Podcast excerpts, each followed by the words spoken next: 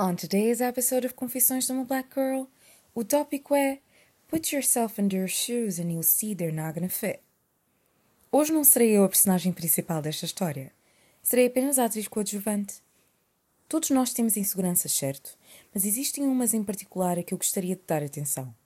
E estas são as inseguranças que os outros amam. Tenho a certeza que muitos de vocês já sabem do que estou a falar. Existem coisas nossas, desde a boca, cabelo, dentes, olhos, pernas, braços. Podia continuar a enumerá-las, mas não sairíamos daqui. We would not leave today. Vocês já perceberam a ideia? Que muitas das vezes podem representar as nossas maiores inseguranças. Mas como um grande número de pessoas à nossa volta as elogia, nós acabamos muitas das vezes por nos calarmos com elas. Primeiro porque ninguém percebe a gênese das inseguranças dos outros e segundo porque acabamos por nos começar a sentir até um pouco ingratos se falarmos delas em voz alta.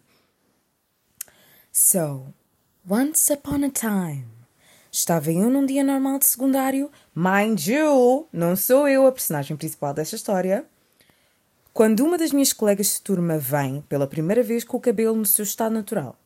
E é óbvio que aquilo chamou a atenção de todos nós, porque normalmente ela ia sempre com o cabelo esticado para a escola. Não falhava um dia. Já podem imaginar a surpresa de todos. Quando ela chegou, eu consegui reparar no desconforto que ela estava a sentir. Quando uma pessoa após a outra chegavam e a elogiavam, dizendo coisas do género: Olá, estás muito bonita hoje! Acho que ficas muito melhor assim. Ou Uau, que linda! Não sei porque esticas o cabelo quando ele assim te favorece muito mais. Ou eu gosto mais de ti com o cabelo assim. Ela fazia um sorriso leve, assim, quase que forçado, e agradecia.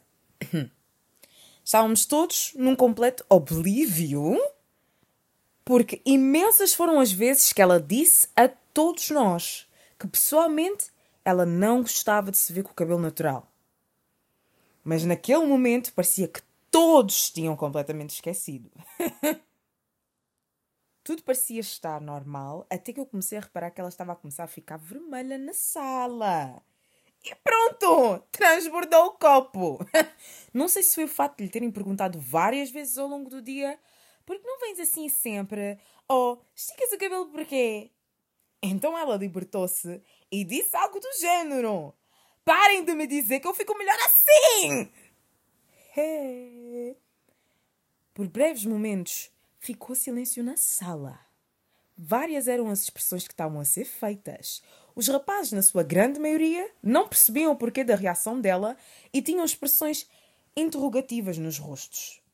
Achavam que ela devia ter ficado contente, visto que a estavam a elogiar. Já as raparigas tinham mais a dizer nas suas expressões, pois umas achavam que ela devia ter ficado contente com toda aquela atenção que lhe estava a ser dada, porque muitas, no fundo, também a queriam. Outras desejavam ter o cabelo daquela maneira e achavam-na ingrata. E por fim, outras queriam genuinamente tentar ajudá-la a aceitar mais aquele look sem ter tanta aparente aversão. Querem saber o que eu estava a pensar naquele momento?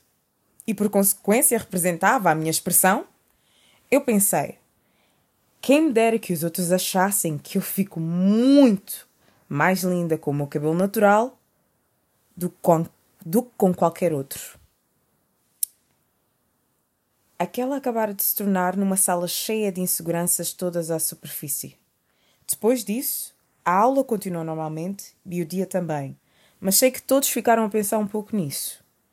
Para mim, essa situação quebrou qualquer noção que eu tinha de que elogiar ajuda a melhorar as nossas inseguranças. Nem sempre.